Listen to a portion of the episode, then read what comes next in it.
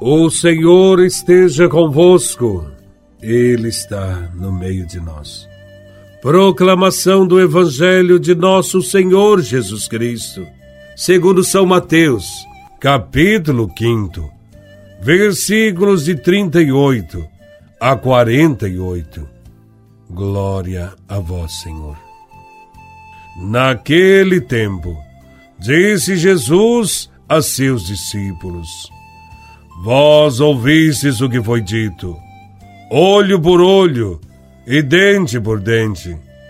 Eu, porém, vos digo: não enfrenteis quem é malvado.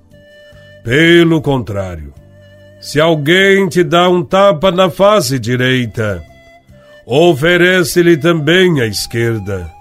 Se alguém quiser abrir um processo para tomar a tua túnica, dá-lhe também o manto. Se alguém te forçar a andar um quilômetro, caminha dois com ele.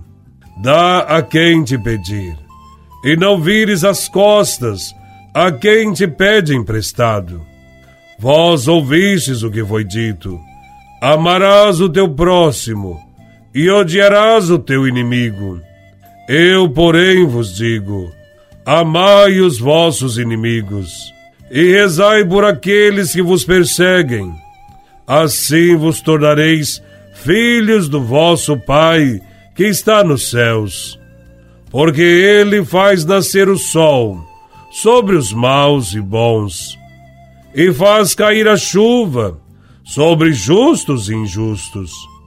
Porque se amais somente aqueles que vos amam, que recompensa tereis? Os cobradores de impostos não fazem a mesma coisa? E se saudais somente os vossos irmãos, o que fazeis de extraordinário? Os pagãos não fazem a mesma coisa? Portanto, sede perfeitos, como vosso Pai Celeste é perfeito.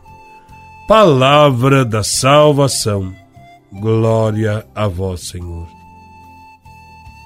Na época de Cristo, valia a lei de Talião, isto é, a lei do olho por olho, dente por dente.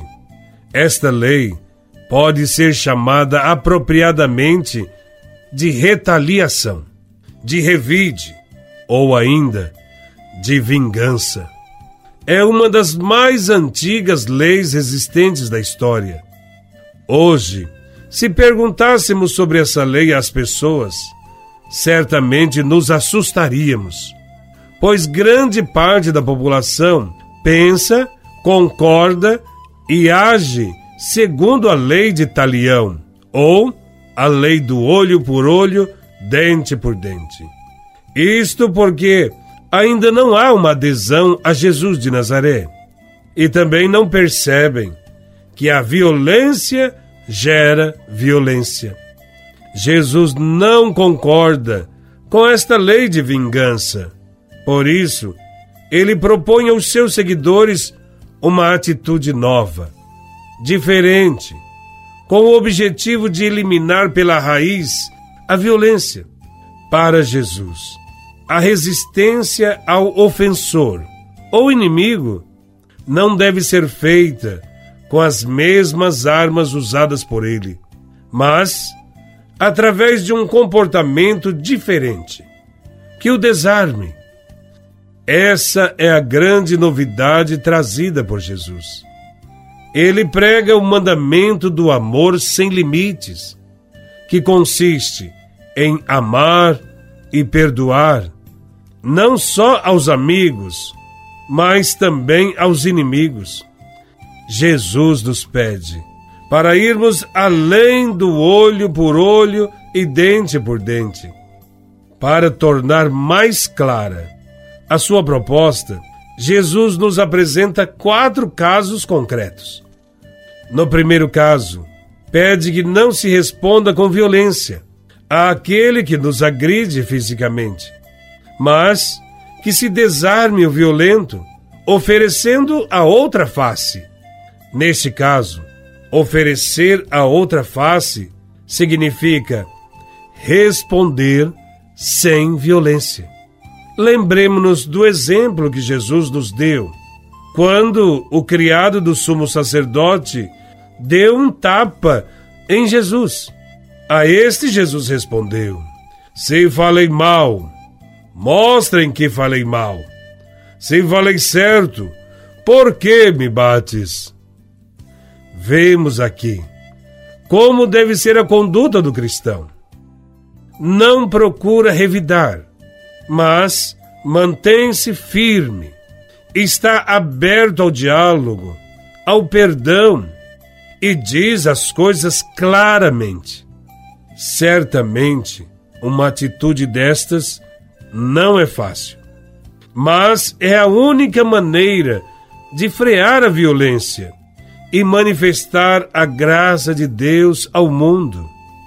No segundo caso, Jesus recomenda que, diante de uma exigência de entregar a túnica, isto é, entregar a peça fundamental da roupa, se responda entregando ainda mais. Deve-se entregar até a capa, isto é, a vestimenta que servia para proteger-se das noites frias. No terceiro caso, exige que se acompanhe por dois quilômetros aquele que quer forçar-nos a acompanhá-lo por um quilômetro. Esse caso se refere à prática das patrulhas romanas que estão na terra de Jesus e que, desorientadas, sempre forçavam os habitantes para que as guiassem durante algum tempo.